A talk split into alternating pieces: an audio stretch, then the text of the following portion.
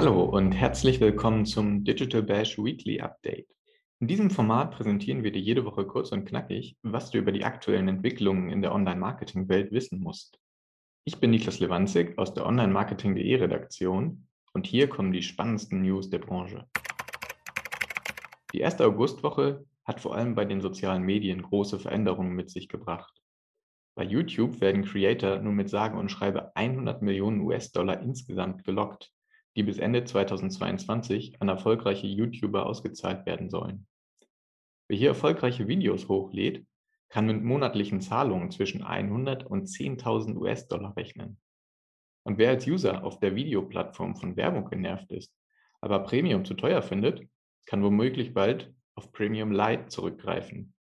Diese kostengünstigere, werbefreie Version testet YouTube derzeit. Bei dem Streaming-Portal Twitch gibt es ebenfalls eine Preisänderung. Hier müssen AbonnentInnen künftig 20% weniger zahlen, zumindest in Deutschland. Erfreulich für User der Plattform dürften auch die neuen und weniger disruptiven Ads sein, die am Screenrand angezeigt werden, während die Streamer zu sehen und zu hören bleiben. Wie wichtig Videocontent für Social Media ist, zeigen auch die weiteren News der Woche. So erklärte Instagram detailliert den Algorithmus zum Erfolgsformat Reels und gab etwa an, welche Signale relevant sind, damit User Reels überhaupt angezeigt bekommen. Bei WhatsApp wiederum wurde ein populäres Feature, bekannt von Snapchat, eingeführt. Denn User können nun Fotos und Videos versenden, die nur einmal angeschaut werden können. Mit sensiblen Inhalten sollten NutzerInnen hier aber dennoch vorsichtig sein. Eine der größten News der Woche betraf jedoch TikTok, denn die populäre Kurzvideo-App hat bestätigt, dass ein Story-Feature im Test ist. Kommt dieses bald auf die Plattform, bedeutet das einen weiteren Schritt hin zur Angleichung sämtlicher Social Media. Die Grenzen zwischen den verschiedenen sozialen Medien drohen immer mehr zu verschwimmen. Instagram kopierte vor Jahren die bei Snapchat so beliebten Stories, woraufhin das Format seinen Siegeszug auf diversen Plattformen antrat. Und nun wird sich auch Trend-App TikTok der Stories annehmen. Auf der Kurzvideoplattform sollen die Stories 24 Stunden zu sehen sein. Dabei können User ihre Videos aufnehmen, Untertitel, Texte und Musik ergänzen und diese dann in ihren Stories posten. Fotos zu integrieren scheint bisher aber nicht möglich zu sein. Erste User hatten berichtet, dass sie die Funktion schon benutzen können. Als unvermeidlich hatte der Head of Instagram, Adam Mosseri, diese Entwicklung kommentiert. Dabei zollt er der raschen Entwicklung bei TikTok aber auch Respekt. Das ist in einem größeren Kontext auch daran zu sehen, dass Instagram selbst viele erfolgreiche Ideen von TikTok übernimmt. Allen voran ließe sich das Format Reels nennen, das als regelrechter TikTok-Klon durchgehen kann. Während TikTok und davor auch Musically als innovative Apps mit einem ganz anderen Content-Spektrum und anderen Features als etwa bei Instagram oder YouTube gelten konnten, gibt es immer mehr Angleichungen. Bei YouTube gibt es mit Shorts ebenso wie bei Instagram mit Reels oder auch bei Snapchat mit Spotlight vergleichbare Bereiche, die dem TikTok-Feed stark ähneln. Andersherum übernimmt natürlich auch TikTok erfolgreiche Elemente, wie jüngst nun die Stories. Als Reaktion vieler User auf diese News gab es schon zahlreiche Aussagen, dass die Angleichung überhand nehme. So stellten Medien schon scherzhaft in den Raum, dass auch Excel bald Stories erhalten werde, während sich NutzerInnen die Frage stellen, welches soziale Medium sich durchsetzen würde, wenn schließlich die meisten mit beinahe identischen Funktionen dastehen.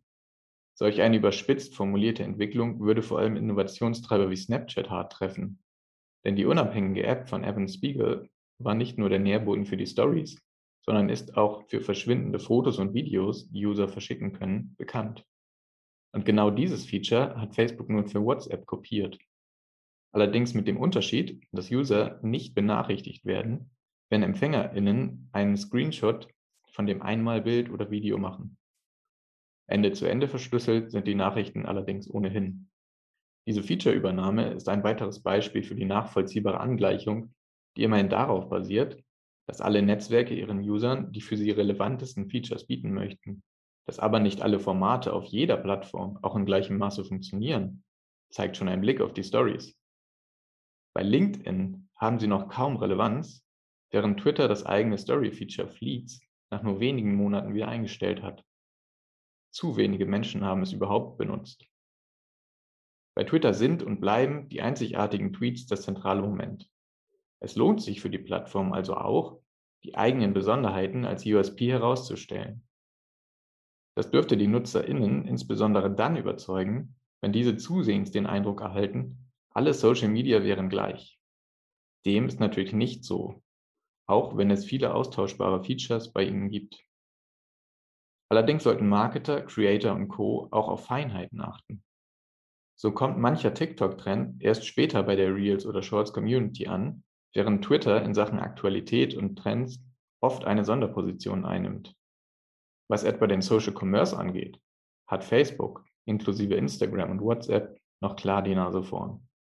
Klar ist aber auch, dass alle Plattformen stets auf der Suche nach einer besseren Experience sind, um mehr Creator, User und schließlich auch Werbeeinnahmen generieren zu können.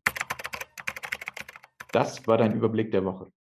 Wenn du noch mehr Insights zu spezifischen Marketing-Themen hören möchtest, von Google-Updates bis hin zum Erfolg auf TikTok, höre in unsere verschiedenen Folgen des Digital Bash Podcast rein. In der neuesten Episode spricht meine Kollegin Anniko Mills mit Lisa Dauvermann, die als Head of Commerce Platforms and Marketplaces bei Facebook tätig ist.